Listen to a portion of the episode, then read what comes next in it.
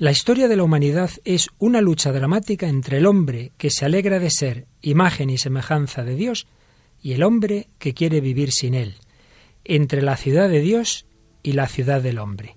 Vamos a hablar de esa lucha. ¿Nos acompañas?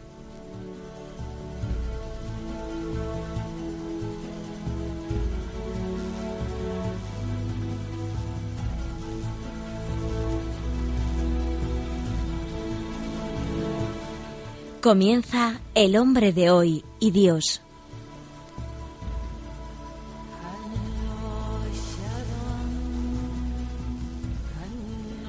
Un programa dirigido en Radio María por el Padre Luis Fernando de Prada.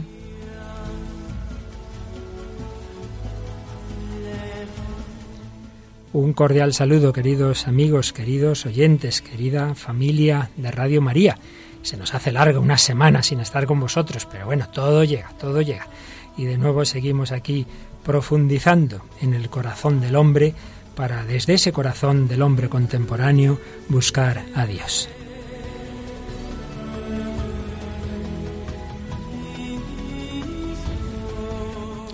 Y en esta época de vacas gordas de colaboradores ya no tenemos uno, sino habitualmente dos estupendas colaboradoras que repiten desde, me parece que hace 15 días teníamos aquí a Raquel Sánchez Mayo. Hola Raquel, ¿qué tal? Hola Luis Fer. ¿Has sido buena estos últimos días? Me he portado muy bien. me alegro. Y también tenemos a la más jovencita de la mesa, Mónica del Álamo. ¿Qué tal, Mónica? Hola Luis Fer, aquí andamos. Muy bien.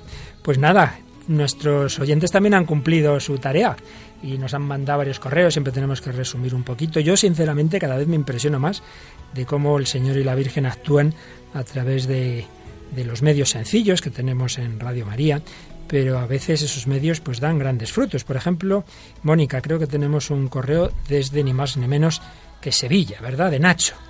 A ver qué nos dice Nacho. Vengo siguiendo su programa desde hace un par de semanas y me parece realmente muy bueno pero el de hoy permítanme felicitarles porque les ha quedado magnífico. Especialmente me ha parecido muy brillante la idea de incorporar la opinión de los padres de la Iglesia a la hora de hablar sobre el ser humano como imagen y semejanza de Dios.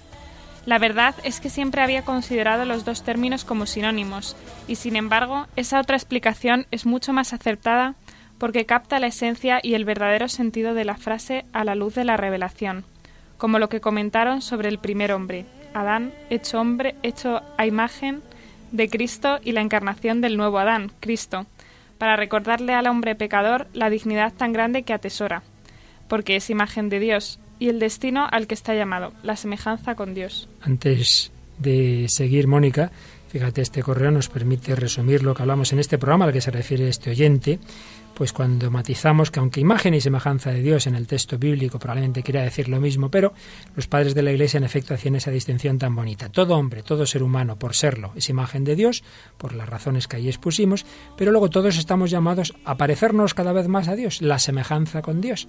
Y eso ya varía, porque eso depende de nuestra respuesta a la gracia de Dios. Pero después de haber hablado del hombre, imagen y semejanza de Dios, también hablamos de cómo en nuestro mundo contemporáneo, como hoy desarrollaremos, se han ido introduciendo otro tipo de, de concepciones. Y por eso también nuestro comunicante desde Sevilla, Nacho, seguía diciendo. Por eso, cuando ha leído los fragmentos de Blas de Otero, me he acordado de la famosa frase La criatura sin el creador se diluye. Las ideologías contemporáneas fallan estrepitosamente a la hora de valorar al ser humano, porque solo ven la parte material, que no es la única ni la más importante, olvidando la grandeza de origen y de destino. Y también es verdad que también muchas veces los creyentes hemos dejado invadir, nos hemos dejado invadir por ese pesimismo existencial, dudando de la misericordia de Dios ante nuestros fallos y pecados, pero teniendo presente ese comentario de los padres, nuestra valoración como ser humano vuelve al lugar que corresponde, el lugar privilegiado que Dios le concedió desde el principio como imagen y semejanza de Él. Es también muy importante este comentario, ¿verdad? Aunque podamos equivocarnos como todos y pecar, no por eso, no por eso hay que desvalorizarse ese comentario de los padres, nuestra valoración como ser humano, vuelve al lugar que le corresponde, ese lugar privilegiado que Dios nos ha concedido, ser imagen y semejanza de Él. Y se despedía a nuestro comunicante con algo que me parece que os afecta a vosotras. le felicito como director del programa y a todo su equipo de colaboradoras, y les animo a seguir haciéndonos disfrutar tanto. Lástima que sea solo un día a la semana. Pues sí, es una lástima. Nosotros también nos lo pasamos muy bien. Gracias, Nacho. Y en este caso, hay veces que solo nos escriben mujeres, veces que solo hombres, pues también tenemos otro hombre. Raquel, que nos describe Francisco José. Soy Francisco. Uy, Francisco José, hoy estoy. Te has quedado, te has quedado ahí, impresionada del correo que vas a leer. Tengo 49 años, vivo en Alicante. Hace 10 años nuestro Señor se hizo el encontradizo conmigo y hoy ya no puedo vivir sin Él. Como ser humano he cometido y cometo muchos errores, pero lucho a diario por mantener mi relación íntima con Dios, así como con los hermanos, en estrecha cercanía a nuestra Santa Madre la Iglesia. Descubrir, hace ya un tiempo, vuestro programa fue abrir una ventana al aprendizaje, al amor de Dios por el hombre. Gracias, muchas gracias. Como decía otra oyente, Belén, en su carta leída en otro programa, tengo la necesidad de rezar por todos aquellos que hoy se encuentran lejos del Padre y sufro mucho por ellos. Gracias, gratitud eterna de este oyente, creyente, que os siente muy cerca y al que tanto ayudáis. Bueno, gratitud eterna solo a Dios nuestro Señor y a la Virgen María y, pero también te damos gracias a ti, Francisco José, porque además eh, siempre nos gusta traer testimonios al programa, pero llevamos un par de ellos que no nos hace falta buscarlos fuera, ¿verdad? Porque simplemente con estas, estos correos que nos mandan nuestros oyentes, ¿verdad? Este chico que se convirtió hace 10 años, que nos ha dicho esta frase tan bonita, hoy ya no puedo vivir sin él, no puedo vivir sin el Señor. Y a pesar de esos errores que él, como todos, pues pueda cometer, lucho a diario por mantener mi relación íntima con Dios. Muy bien, pues vamos desde lo que nos dicen, nos han comunicado estos oyentes, a recordar el hilo que, llevábamos. Estamos viendo la doctrina católica sobre el hombre, siempre en relación con el mundo de hoy, y veíamos, por un lado, que el hombre sí ha sido creado a imagen y semejanza de Dios, y por tanto, si Dios es infinitamente bueno y perfecto, el hombre es bueno, y Dios ha creado un mundo bueno. Pero también ya vemos, no hace falta gran perspicacia para darse cuenta de que en el mundo hay mucho malo. Entonces uno dice, bueno, ¿y esto de dónde viene? Si Dios es bueno y ha creado al hombre a su imagen, ¿de dónde viene el mal? Y entonces en el programa anterior hablamos del pecado original, hablamos de que Dios ha creado un mundo bueno, pero limitado, todo lo creado es limitado, y todo lo limitado es falible. Y lo material, por supuesto, es defectible, y lo vivo se muere, pero sobre todo está el tema de que Dios ha querido crear al ser humano y a los ángeles libres y como libres para responder al amor y al amor se responde eso en libertad, pero con el riesgo de decir que no, con el riesgo de no amar. Los padres tienen hijos que luego pueden no corresponderles, no amarles. Pues bien, el hombre puede decir que no y de hecho hay un primer no que llamamos pecado original que ha introducido en el mundo pues el mal moral y todas sus consecuencias. Y ahí estábamos, entre que por un lado venimos de Dios, su imagen y semejanza, pero por otro lado hay una fuerza de mal, hay una fuerza de mal en el mundo. Y eso da lugar a una lucha, una lucha espiritual. Y una lucha que nos afecta a todos, también a los cristianos, porque Mónica, eh, nosotros hemos recibido naturalmente esa gracia de Dios desde el bautismo. Pero ¿qué nos dice el Catecismo en su número 405? El bautismo, dando la vida de la gracia de Cristo, borra el pecado original y devuelve el hombre a Dios. Pero las consecuencias para la, naturaleza, debilitada e inclinada al mal, persisten en el hombre y lo llaman al combate espiritual. Las consecuencias, aunque estemos bautizados, aunque se nos haya perdonado el pecado original, persisten en el hombre y lo llaman al combate espiritual. Pues bien, siguiendo con, ese resumen que hacíamos de lo que nos han dicho los padres de la Iglesia, pues aquí tenemos ese tema del combate espiritual. La coexistencia de las dos imágenes hace del pecador un ser interiormente dividido, nos dice Oliver Clement, que sufre con eso. La imagen de Dios tapada conserva la nostalgia del paraíso, pero la máscara impuesta por el pecado la vincula al mundo corrupto. El agua del bautismo y las lágrimas de la penitencia destruyen la máscara, lavan el rostro espiritual del hombre, de forma que la imagen brilla con su primitivo resplandor para la felicidad del hombre. Por tanto, el programa de la vida espiritual se puede expresar así. Fijaos qué resumen tan bonito hace este autor. Pintar la imagen de Cristo en nuestra persona, hacerla brillar visiblemente, ser revelación de Jesús en la historia. Así pues, estamos en esa lucha.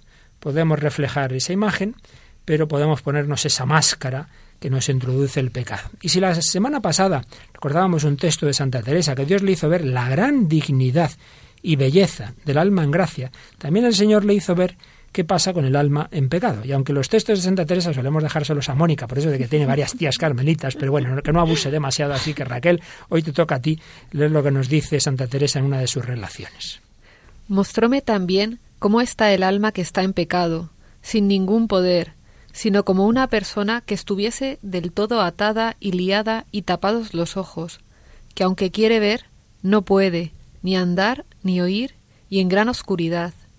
Hiciéronme tanta lástima las almas que están así, que cualquier trabajo me parece ligero por librar una. No hay que olvidar que en el castellano del siglo XVI, cuando se dice trabajo, más bien quiere decir sufrimiento.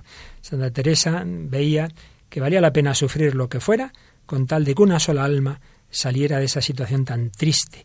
Dios le mostraba ver de alguna manera misteriosa la diferencia entre el alma en gracia llena de Dios, pues con esa gran belleza, y el alma en pecado.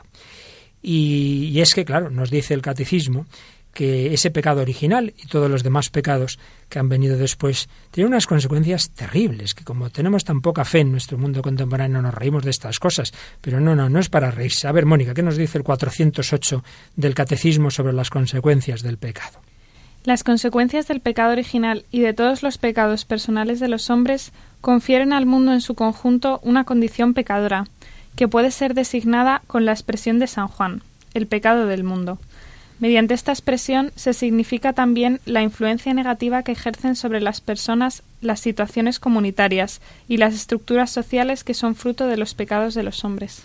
Es decir, que el pecado y tantos pecados han ido haciendo como un ambiente de pecado, el pecado del mundo, y estructuras sociales que son fruto de pecados personales, pero que incitan al pecado. Por eso el 409 añade esta situación dramática del mundo, que todo entero yace en poder del maligno, no es frase del catecismo, es frase del, del Nuevo Testamento, hace de la vida del hombre un combate. Esto es muy importante, muy importante. Eh, vivimos en un gran combate, en una gran lucha.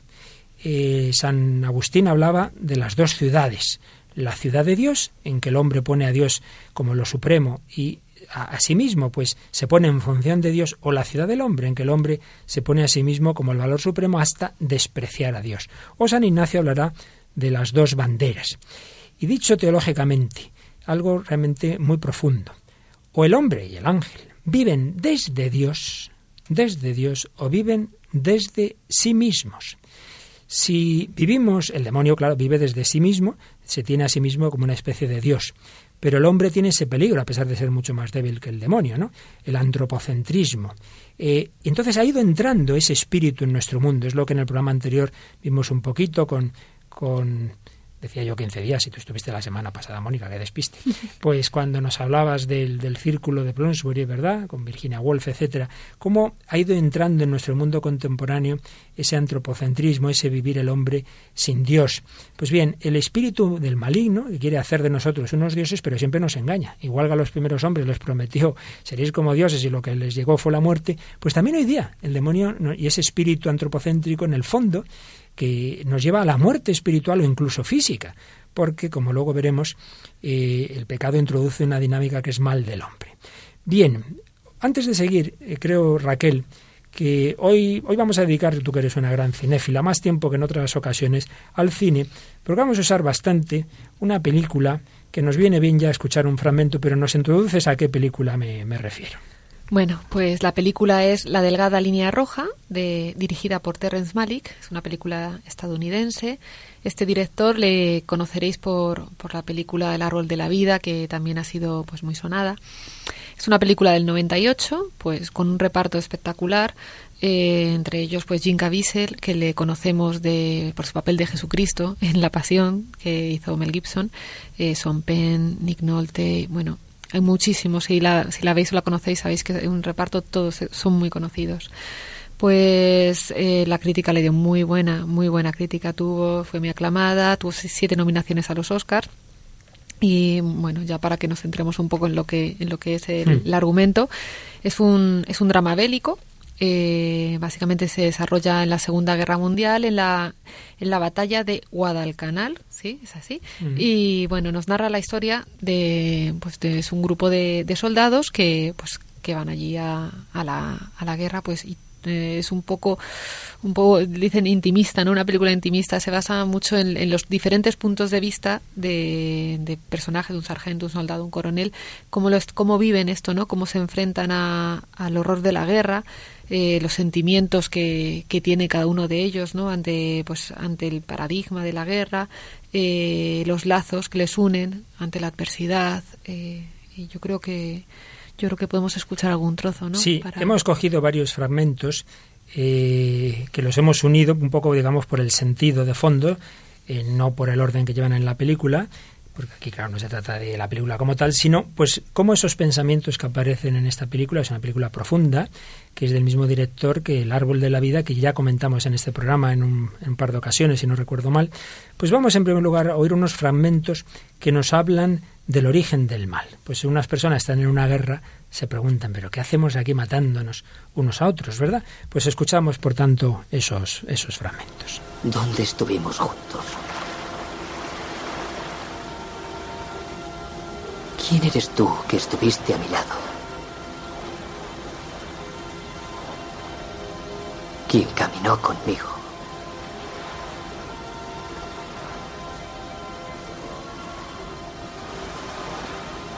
el hermano.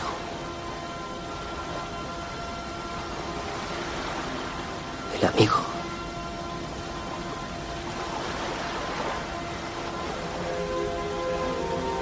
La oscuridad tras la luz. El conflicto tras el amor. ¿Son el producto de una sola mente? ¿O las facciones de un mismo rostro?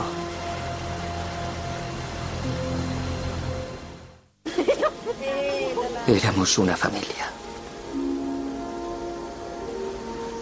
Tuvimos que separarnos y nos distanciamos. Y ahora estamos en bandos enfrentados. Nos arrebatamos la luz unos a otros.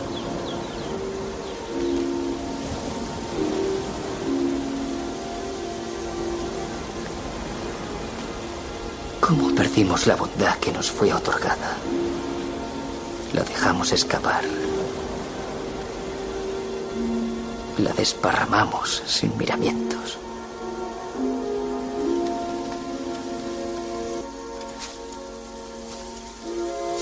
Nos impide extender la mano y alcanzar la gloria?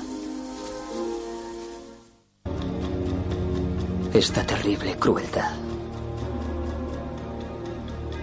¿De dónde sale?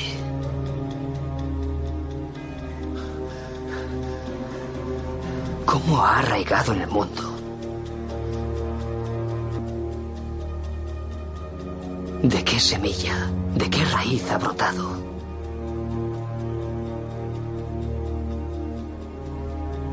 ¿Y de quién es obra? ¿Quién nos mata? nos arrebata la vida y la luz. Se burla de nosotros mostrando lo que podríamos haber conocido.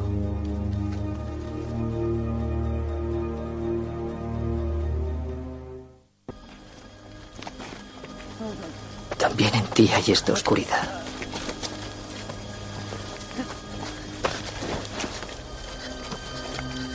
Has vivido esta negra noche.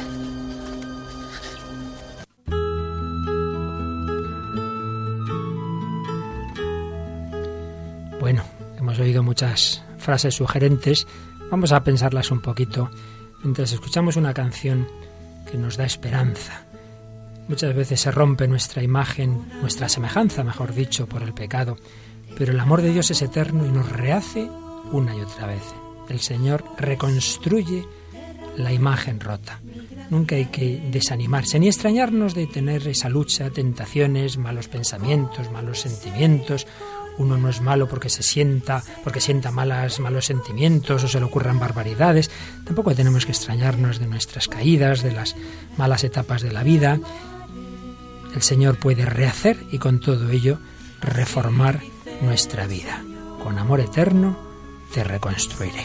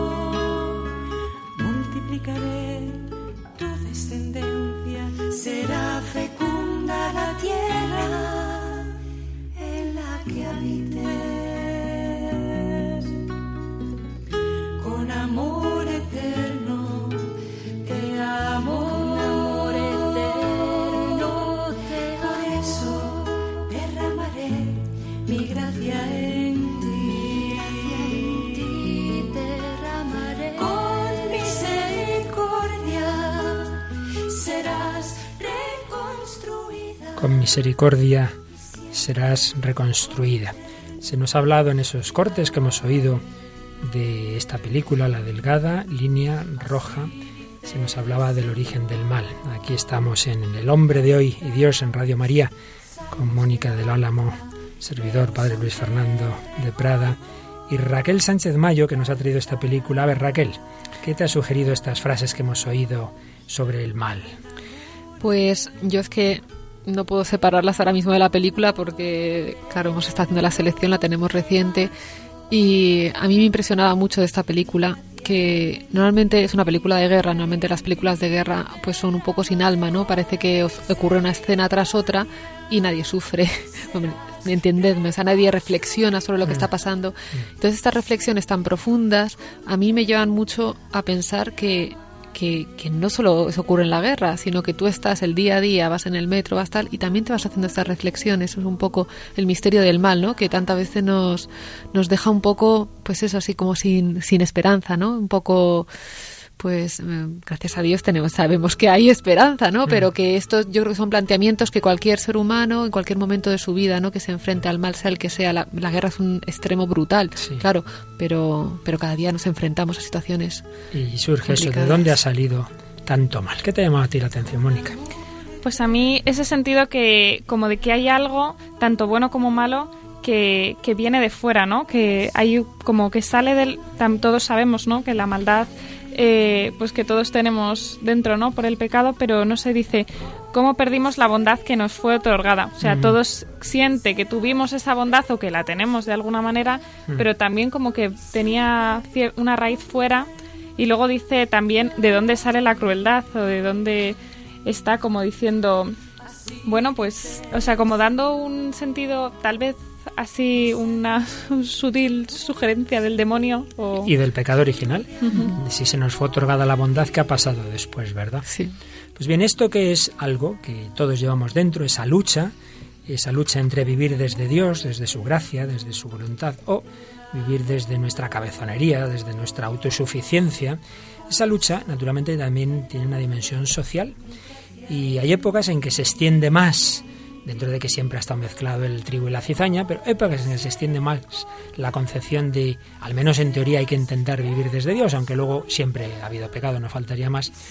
Pero, pero una cosa es que haya pecado y otra cosa es que ya el pecado se pone como el ideal. Que hay otras épocas en que es así, en que se dice no hay que vivir desde Dios un gran pensador que ya hemos citado en algunas ocasiones de nuestra época, don Manuel Guerra Gómez, gran conocedor sobre todo de la historia de las religiones, de la antropología, eh, hace una, descripción de la evolución respecto a Dios o el hombre desde la Edad Media hasta nuestra época que en un párrafo muy condensado eh, que tenemos aquí nos lees Raquel, por favor. Durante la Edad Media, el hombre y su entorno sociocultural gravitaba en torno de Jesucristo, la modernidad ha desplazado el centro al hombre y al ego de cada uno con su indigencia de poder y de placer. Este giro copernicano se inició en el siglo XVI, cristalizado en Lutero en el plano religioso con su libre examen y su preferencia por el Dios para mí, en Descartes en el filosófico con su pienso, luego existo, que transforma la subjetividad individual en criterio de verdad y del conocimiento, en Erasmo en el literario y en el Renacimiento en el artístico, pero ha sido la masonería la verdadera promotora de este proceso y como su cristalizadora paradigmática desde finales del siglo XVIII. Es en efecto un párrafo muy denso y bueno, siempre que se sintetiza pues falta los matices.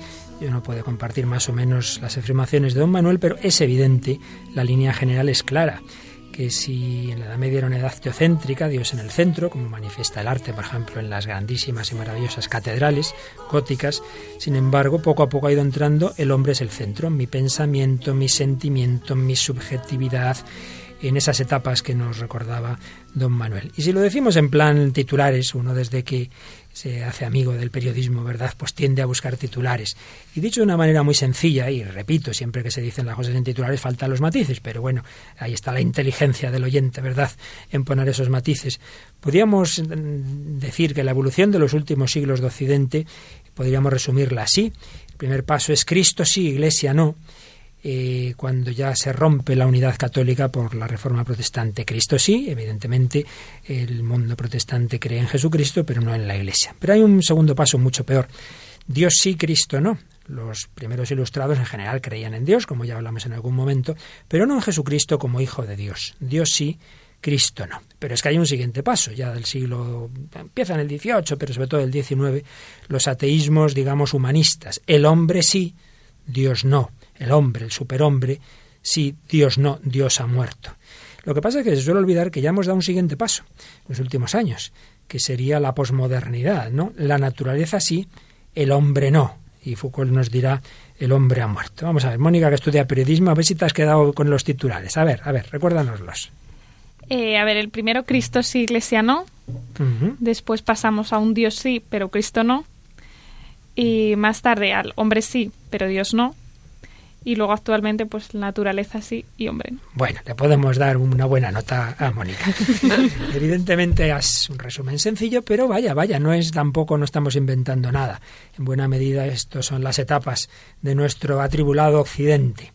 Podemos decir que ese deseo constitutivo de plenitud que al hombre clásico y medieval le abría hacia una respuesta fuera de sí mismo y fuera de este mundo, la trascendencia, ese deseo constitutivo sufrió en la modernidad un giro sobre sí mismo, que encerró al hombre en el perímetro de su propia humanidad, la inmanencia.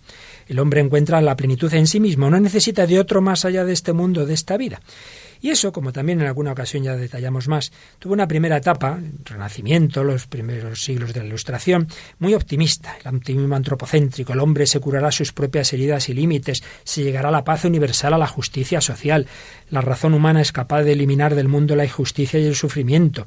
Vienen las grandes ideologías, recuerdo que uno de los primeros programas lo dedicamos a las ideologías sustitutivas de la religión, que prometen el paraíso en la tierra, un paraíso que nos traerá la ciencia, el cientificismo, la raza y la nación, los racismos y nacionalismos, el Estado, los totalitarismos, la economía, capitalismo, consumismo, la sociedad sin clases, el marxismo, etcétera el hombre siempre eh, ha sustituido la religión por algo. Entonces, en esa primera etapa, una etapa eh, optimista, se pensaba que el hombre ya sin necesidad de Dios por sus fuerzas iba a conseguir esa plenitud que antes buscaba en Dios. Pero poco a poco fue girando ese tono optimista hacia una visión mucho más pesimista. Eh, por un lado, por unas razones, digamos, de tipo ideológico. Y es que las antropologías, las visiones del hombre, cada vez fueron siendo más pesimistas y reduccionistas. Es lo que se suelen llamar los maestros de la sospecha. Esos pensadores que tanto han marcado el siglo XX y lo que llevamos del XXI, pues como como Darwin, que entonces, bueno, el hombre se cree que es especial, pero en el fondo no digo que esto lo dijera Darwin tal cual, pero al menos así es lo que ha quedado muchas veces del darwinismo. Eh, el hombre en el fondo pues es un animal más evolucionado, pero no, no, se imagine usted que es como tiene una dignidad especial, ¿no? Pero es que eh, si eso viene del darwinismo, Marx nos dirá que el hombre está determinado por su estructura económica. Cuando cree que piensa por su inteligencia, bueno, en el fondo piensa condicionado, más que condicionado, determinado por la economía. Pero es que llegará Freud, siglo XX, y será todavía peor, y nos dirá que cuando tú crees que eres señor de tu casa, no lo eres. Tu pensamiento está determinado ya no por la estructura social o económica, sino por el oscuro inconsciente. Eh, tú no eres libre en el fondo. Pero es que después llegará Monoz y nos dirá que el hombre es fruto del azar. En fin, esto hemos tratado varias ocasiones, cómo poco a poco se fue difundiendo ese existencialismo pesimista, que también la semana pasada, hablando de la película Las Horas, toda esa visión tan nihilista. Pero además de esa evolución ideológica, está, claro, los hechos históricos. Si el siglo XIX decía que se iba a llegar a la paz universal, pues el XX no ha sido precisamente su confirmación. Las espantosas Primera Guerra Mundial, Segunda Guerra Mundial, los genocidios, los totalitarismos, la Guerra Fría, el terrorismo, y luego ya vamos a repartir muy bien todas las crisis económicas, la del XXI y la que tenemos que a saber dónde y cuándo y cómo termina, con lo cual poco a poco se ha ido extendiendo pues una visión más negativa, más pesimista, y por eso se habla de que de la muerte de Dios que anunció Nietzsche hemos pasado a la muerte del hombre. Tú, Mónica, que has estudiado recientemente pensamiento contemporáneo, habrás oído hablar de Foucault, ¿verdad? Pues Foucault tiene unas frases un tanto preocupantes, ¿verdad? Al final de uno de sus libros más famosos. El hombre va a desaparecer. El hombre ha muerto. El hombre ha muerto, estamos, estamos bien, ¿verdad? Entonces, claro, la, la visión que se va extendiendo es que la realidad, el hombre son fundamentalmente negativos, negativos. El hombre es una pasión inútil, en fin, el nihilismo. Nihilismo que ya anunció Nietzsche. Hay un famosísimo texto de Nietzsche que ya recuerdo que leímos al principio en los primerísimos programas de, de ediciones de este programa, pero es tan sugerente y tan dramático y tan dramático, tan trágico que creo, Raquel, que vale la pena que tú que eres artista y nos vas a dar aquí una buena versión de, de este pobre Nietzsche, nos vas a volver a leer.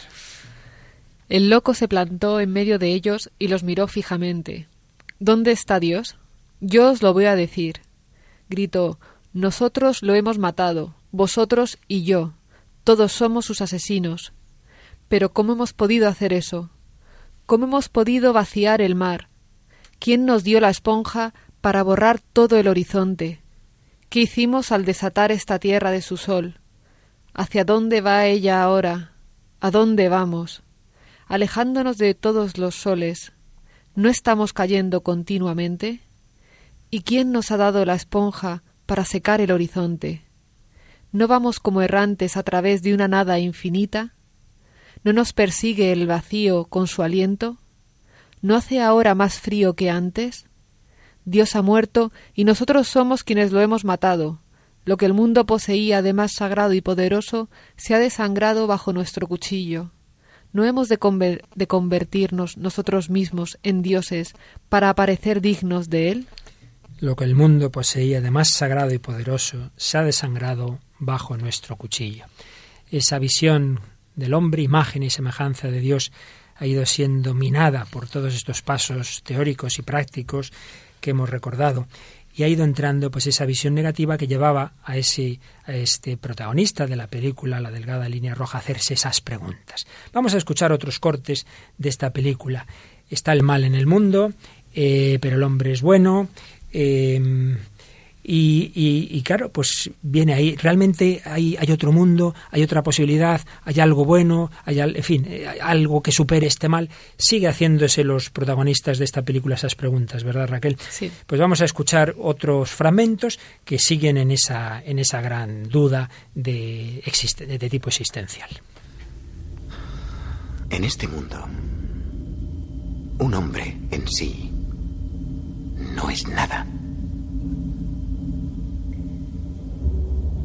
Y no hay más mundos, solo este. se equivoca primero. Yo he visto otro mundo.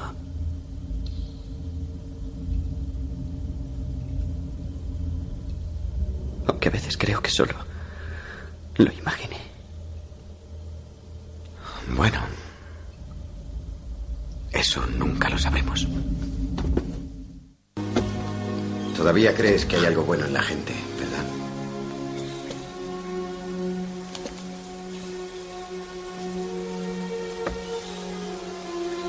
¿Cómo lo consigues? Para mí eres un mago.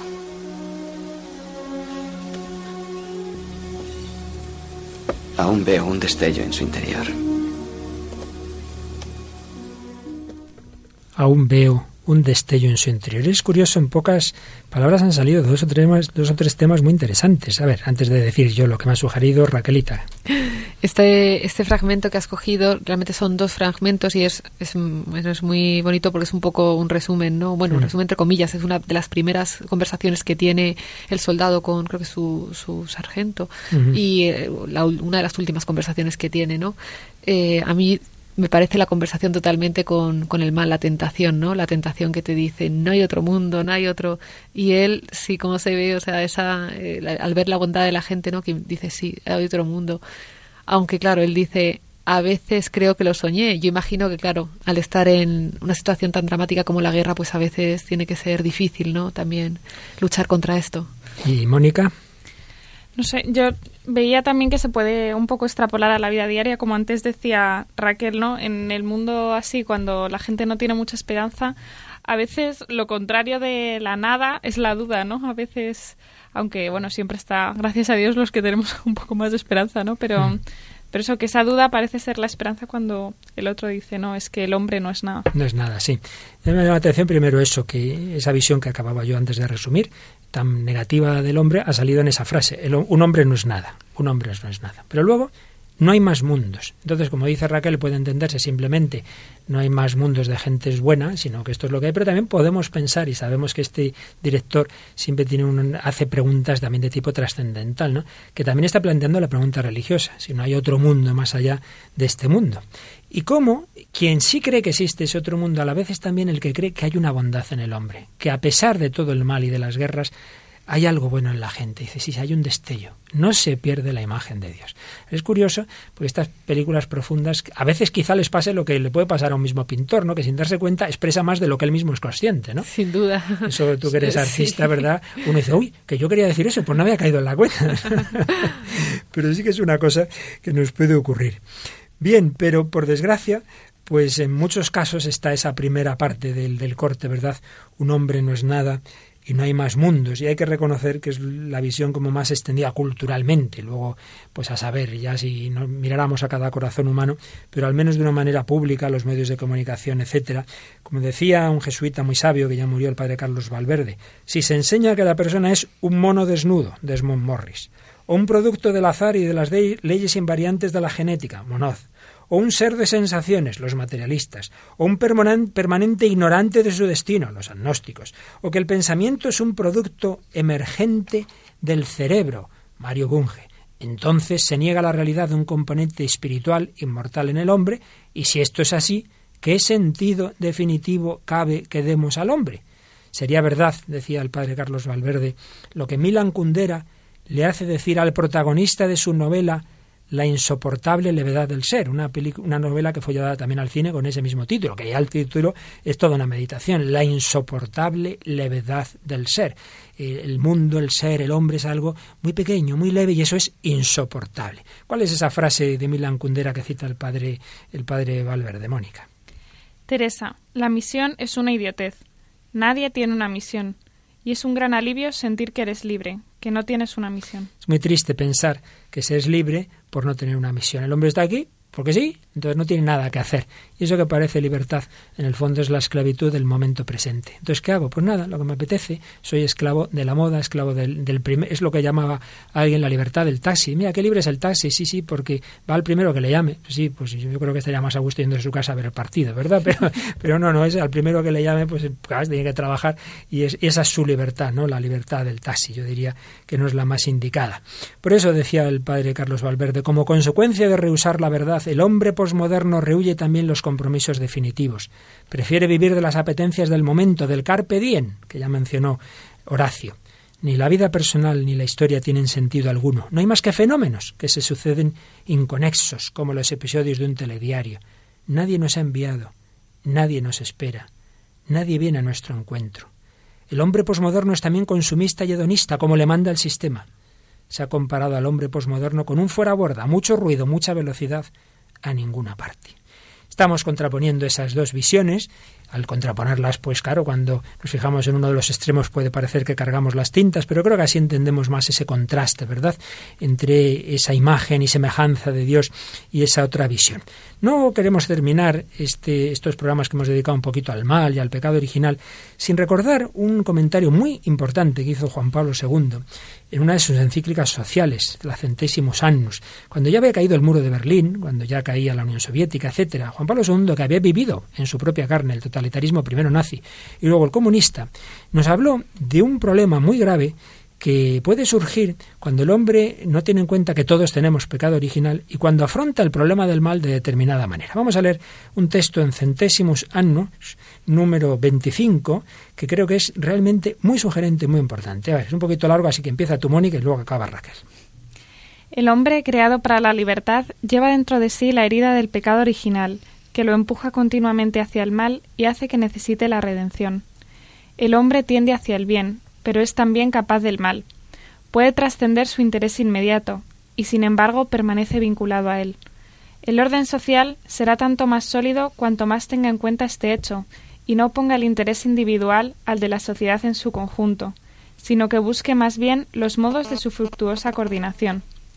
De hecho, donde el interés individual es suprimido violentamente, queda sustituido por un oneroso y opresivo sistema de control burocrático que esteriliza toda iniciativa y creatividad. Cuando los hombres se creen en posesión del secreto de una organización social perfecta que haga imposible el mal, piensan también que pueden usar todos los medios, incluso la violencia o la mentira, para realizarla. La política se convierte entonces en una religión secular, que cree ilusoriamente que puede construir el paraíso en este mundo. Es un texto muy sugerente que yo sugiero a los oyentes que puedan que se lo relean, el número 25 de la encíclica Centésimus Annus de Juan Pablo II, pero vamos a destacar lo siguiente. Si uno se olvida de que el pecado original lo tenemos todos y piensa que el mal de la sociedad es solo porque está mal estructurada y que todo se arregla reorganizando la sociedad, reestructurándola, haciendo una revolución, claro, puede ocurrir lo que tantas veces ha ocurrido en las revoluciones. ¿Cuántas veces las revoluciones, sobre todo de tipo social o político, revolución francesa, revolución comunista, cuántas veces aquello que denunciaban era verdad? ¿Cuántas veces hay una situación de partida en un determinado país, una dictadura, unos ricos que tienen todo para ellos y dices, esto, esto no puede ser, hay que, hay que arreglar esto? Muy bien, lo que se denuncia es verdad que está mal. Pero claro, si lo único que se hace es poner en lugar de esos gobernantes a otros que también tienen pecado original, que antes o después van a ir a lo suyo. Y se piensa que todo se arregla, todo se arregla con medios políticos, que se acaba construyendo un régimen totalitario. Es lo que decía que el Papa con esta frase. Cuando los hombres se creen en posesión del secreto de una organización social perfecta que haga imposible el mal. Nadie va a ir ya más a lo suyo, no va a haber egoístas capitalistas que se enriquezcan y tal. ¿Cómo? Pues vamos a controlar todo y claro, se acaba construyendo la sociedad del gran hermano, 1984 de Orwell, eh, La vida de los otros, la película que habla de la República Democrática Alemana, y se acaban construyendo esos sistemas totalitarios que, como decía Juan Pablo II, bien conocido por experiencia, y que creen que arreglan el mal por medios políticos eh, o, represivos, olvidándose de que el mal lo llevamos todos dentro. Y no, no, eso no puede ser. El mal, en su, eso no quiere decir que no haya que poner también medios políticos sociales respetando la libertad, Porque claro, cuando uno ya se cree que todo lo arregla así, el fin justifica los medios. Entonces, por conseguir la sociedad perfecta, pues mira, si hay que reeducar a estos metiéndonos en un campo de concentración, lo hacemos. No, ese no es el camino. El camino viene desde dentro. Por eso sigue diciendo Raquel este número de la centésimos años. Gracias al sacrificio de Cristo en la cruz, la victoria del reino de Dios ha sido conquistada de una vez para siempre. Sin embargo, la condición cristiana exige la lucha contra las tentaciones y, la y las fuerzas del mal. Solamente al final de los tiempos volverá el Señor en su gloria para el juicio final, instaurando los cielos nuevos y la tierra nueva. Pero mientras tanto, la lucha entre el bien y el mal continúa incluso en el corazón del hombre. Así pues, realmente la redención viene de dentro. Repito, eso no quiere decir que no haya que poner también medios sociales, políticos, pero en último término es Cristo el que nos redime, pero no olvidemos esto, que incluso con Cristo en esta vida siempre habrá una mezcla de trigo y cizaña, que el Señor así lo ha hecho y no podemos pretender que en esta vida todo sea perfecto. Entonces vamos a tener siempre la lucha en nuestro interior, en nuestro corazón, en nuestra familia, en la sociedad. No pretendamos las cosas muy perfectas porque entonces cuando vemos algo malo lo queremos eliminar pues, y eso ese no es el camino. Bien, vamos a terminar nuestra nuestra película que hoy comentábamos, nos queda todavía unos últimos cortes que precisamente hacen referencia a esa necesidad de redención, de salvación y que también el protagonista mira hacia arriba, mira hacia lo alto y debe ser Raquel una de las últimas escenas, ¿verdad?, en que termina lo que parece una oración prácticamente, ¿verdad? es, que es una oración, Es una oración. Pues vamos a escuchar estos fragmentos de la delgada línea roja. Todo el mundo busca la salvación por sí mismo.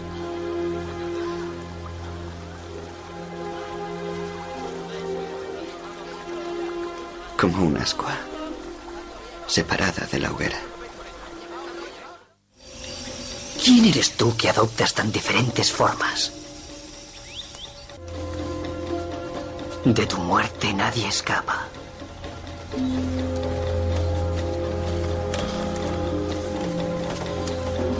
Pero también eres la fuente de todo lo que ha de nacer.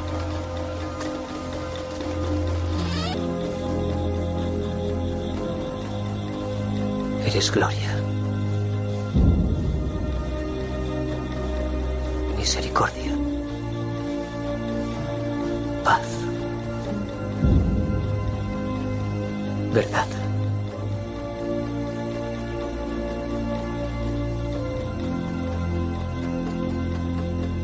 Aportas calma al espíritu. Comprensión. Valor.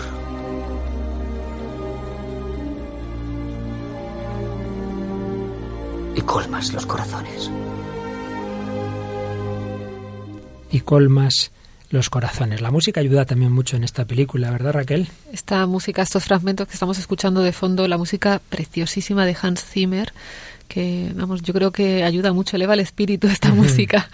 Pues creo que eso nos ha dado un mensaje muy bonito. El hombre no se puede salvar por sí mismo, necesita acudir a quien es misericordia, quien es paz, quien colma nuestros corazones. Pues hemos ido comparando en los últimos programas, queridos amigos de El hombre de hoy y Dios, esa visión cristiana de que para entender al hombre se mira hacia arriba, hacia Dios, del que somos imagen y semejanza, del venimos a él vamos, por eso tenemos una dignidad, por eso hay una moral, para que el hombre se haga plenamente semejante a Dios, con esa otra visión nihilista en que se quiere entender al hombre mirando no hacia arriba, sino hacia abajo. Venimos de la materia evolucionada, nuestro destino es la muerte, no tenemos una dignidad especial, todo está permitido, pero se cumple de nuevo la historia del pecado original y del hijo pródigo.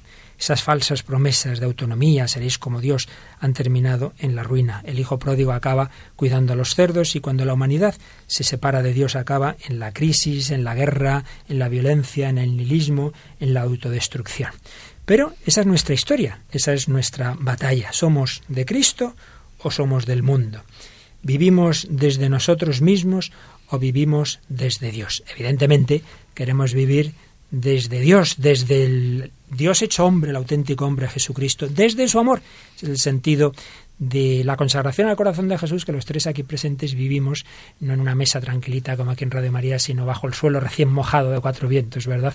Por eso vamos a ir terminando nuestro programa, por recordando ese momento tan emocionante en que Benedicto XVI consagraba a los jóvenes del mundo al corazón de Jesús, es decir, podemos y debemos vivir desde ese Dios hecho presente en la Eucaristía, pues vamos a mirar al amor del Señor, vamos a mirar al amor de su corazón y a decirle que sí, que queremos vivir desde Él. Señor Jesucristo, hermano, amigo y redentor del hombre, mira con amor a los jóvenes aquí reunidos y abre para ellos la fuente eterna de tu misericordia, que emana de tu corazón abierto en la cruz. Dóciles a tu llamada, han venido para estar contigo y adorarte. Con ardiente plegaria los consagra tu corazón, para que arraigados y edificados en ti, sean siempre tuyos en la vida y en la muerte, que jamás se aparten de ti. Otórgales un corazón semejante al tuyo, manso y humilde, para que escuchen siempre tu voz y tus mandatos, cumplan tu voluntad y sean en medio del mundo alabanza de tu gloria, de modo que los hombres, contemplando sus obras, den gloria al Padre, con quien vives, feliz para siempre, en la unidad del Espíritu Santo, por los siglos de los siglos.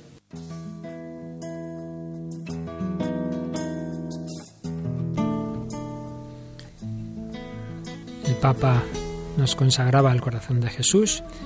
Esta canción nos habla de ese su amor y sobre ella recordamos como el catecismo termina el capítulo del pecado original recordándonos que tras la caída el hombre no fue abandonado por Dios.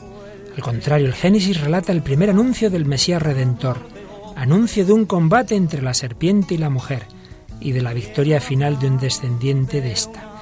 En efecto, dice el número 420, La victoria sobre el pecado obtenida por Cristo nos ha dado bienes mejores que los que nos quitó el pecado. Donde abundó el pecado, sobreabundó la gracia. fuego de amor Salvador, humilde, fiel, silencioso, amor que abre sus brazos de acogida. Quiero hablar del camino hacia la vida, corazón paciente, amor ardiente. Quiero hablar de aquel que vence a la muerte. Quiero hablar de un amor silencioso que hace y calla amor a todos, buscándonos todo el tiempo, esperando la respuesta al encuentro. Amor que abre sus brazos de acogida. Quiero hablar del camino hacia la vida. Corazón paciente, amor ardiente. Quiero hablar de aquel que vence escribe Olivier Clement, la creación está a la sombra de la cruz. Al suscitar otras libertades, Dios se ha hecho infinitamente vulnerable. El amor no se impone por la fuerza, y por eso no hay amor grande que no esté crucificado. La pasión divina, el misterio del Dios sufriente, precede a la encarnación y la explica. La locura de la cruz, expresa el amor loco de Dios por el hombre. Y sólo esta locura, que hace que Dios venga incluso en su ausencia, puede plegar, sin coaccionarla, la indómita libertad del hombre. del corazón de Jesús. Amor abre sus brazos de acogida. Quiero hablar del camino hacia la vida. Corazón paciente, amor ardiente. Quiero hablar de aquel que vence a la.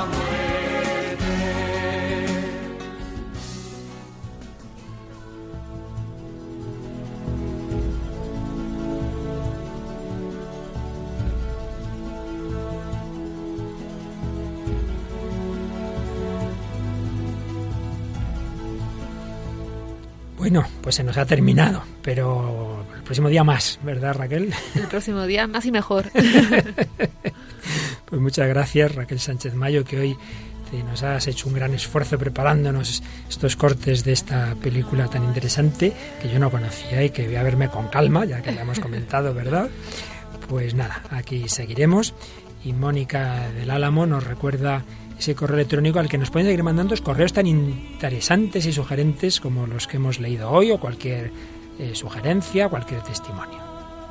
El hombre de hoy y Dios, todo seguido, arroba radiomaria.es. Y por más veces que lo decimos, siempre hay algún despistado que escribe y dice, ¿y cómo puedo pedir los programas? Pues hay muchas formas, pero la más fácil, Mónica, ¿cuál es? Llamar al teléfono 902 500 518. Pues llaman ahí, se encontrarán un señorito o señorita muy amable y paciente que les atenderá y que para eso, para lo que quieran, pues estará ahí para responderles. Pues muchas gracias a, a Raquel, a Mónica, a Rocío en el control y a todos vosotros, queridos amigos, que habéis querido compartir con nosotros esta visión, esta búsqueda de qué es el hombre, qué es el hombre, para que te acuerdes de él.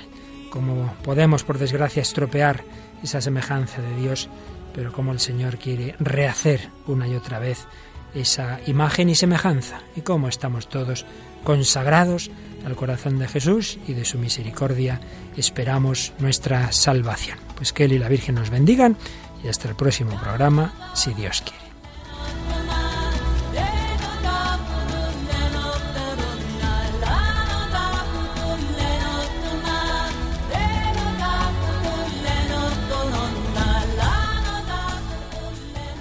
Han escuchado en Radio María El hombre de hoy y Dios, un programa dirigido por el padre Luis Fernando de Prada.